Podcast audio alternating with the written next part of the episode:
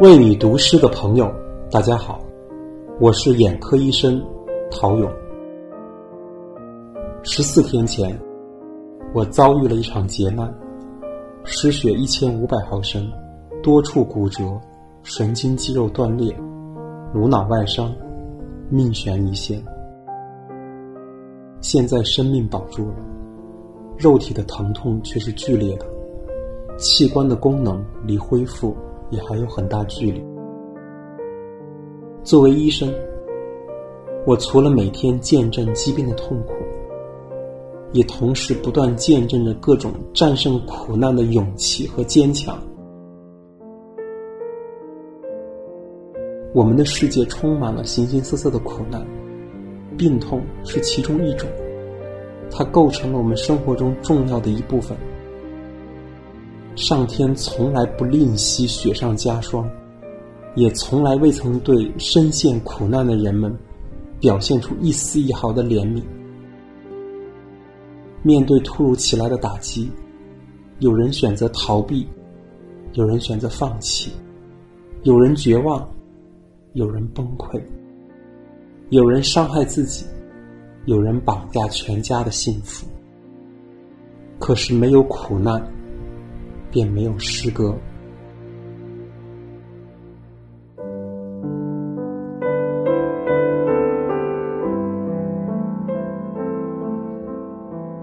我来自安徽，七岁那年，一场高烧让我再不能看见。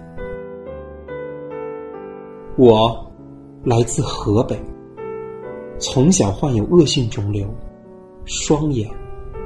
摘除。我来自山东，生下来那里就是空的。老人想要把我掐死，妈妈紧紧抱住，给我活下的希望。阳光和阴影，我无法区分；爱情和甜蜜。我不能拥有，别人只是偶尔焦虑，而我们却一直苦恼，因为大家眼中的美丽，我们永远无法知晓。我很怕，拿起筷子吃饭的时候夹不起菜，会被讥笑；走路时不小心碰到旁人，会被责骂。当我们用盲杖不停的敲打地面，烦躁的声音让别人躲避不及；当我们打开收音机，无论如何调低电台的声音，在别人的耳朵中总是嫌大。但是，我心中还有一线希望，希望有一天。我可以拿着打工赚来的收入，给父母买一件新衣，添一双新袜。我也希望有一天膝下也有儿女，在耳边和我说说悄悄话。夜深人静的时候，每个人都会想家。挂掉父母的电话，我能想象他们两鬓的白发。还有心中割舍不断的牵挂，我会努力，让父母不因我是盲人而终生活在阴霾之下。我把光明捧在手中，照亮每一个人的脸庞。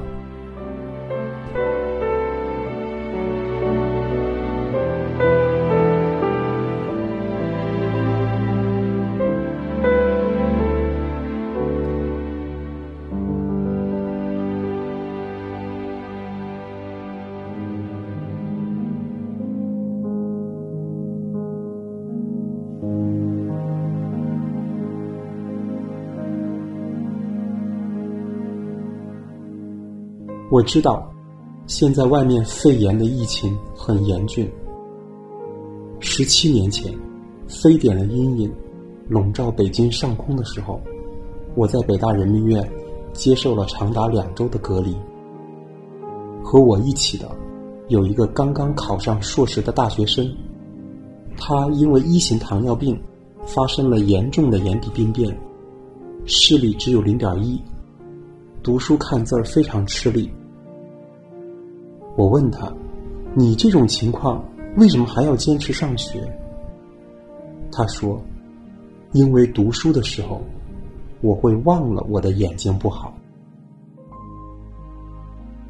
十年前，我管的眼科病房来了个农村小男孩，他的名字叫天赐，因为他爸爸说，这个孩子是上天赐给他们全家最好的礼物。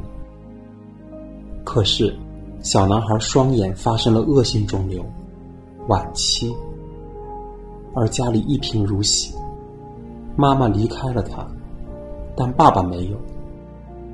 于是，白天在我们医院接受化疗，晚上，他们父子俩在北京西站卖报纸。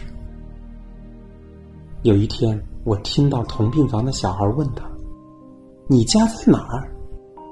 他晃着头发掉了的大脑袋说：“我没有家，我爸在哪，哪儿就是我的家。”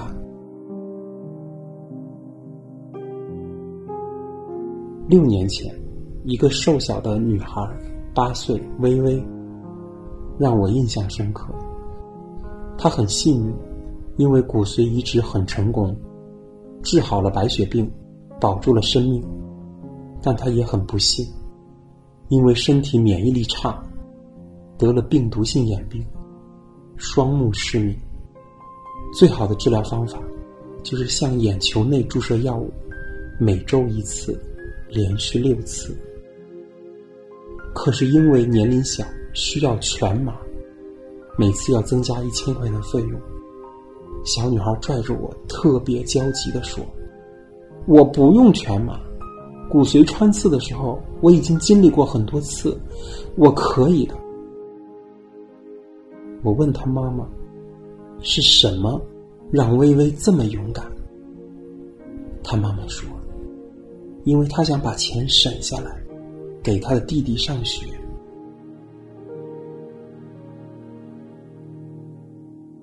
这些年，我看到农民工朋友演外伤的时候，和他一起来的工友纷纷从口袋里掏出皱巴巴的零钱，为他凑医药费。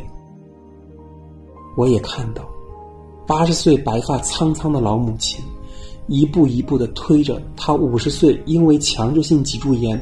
而无法正常行走的儿子，坐在轮椅上看病，日复一日的坚持。我还看到，因为视力恢复，参加全国白血病儿童绘画比赛的微微，得了第一名。作为医生，我除了每天见证疾病的痛苦。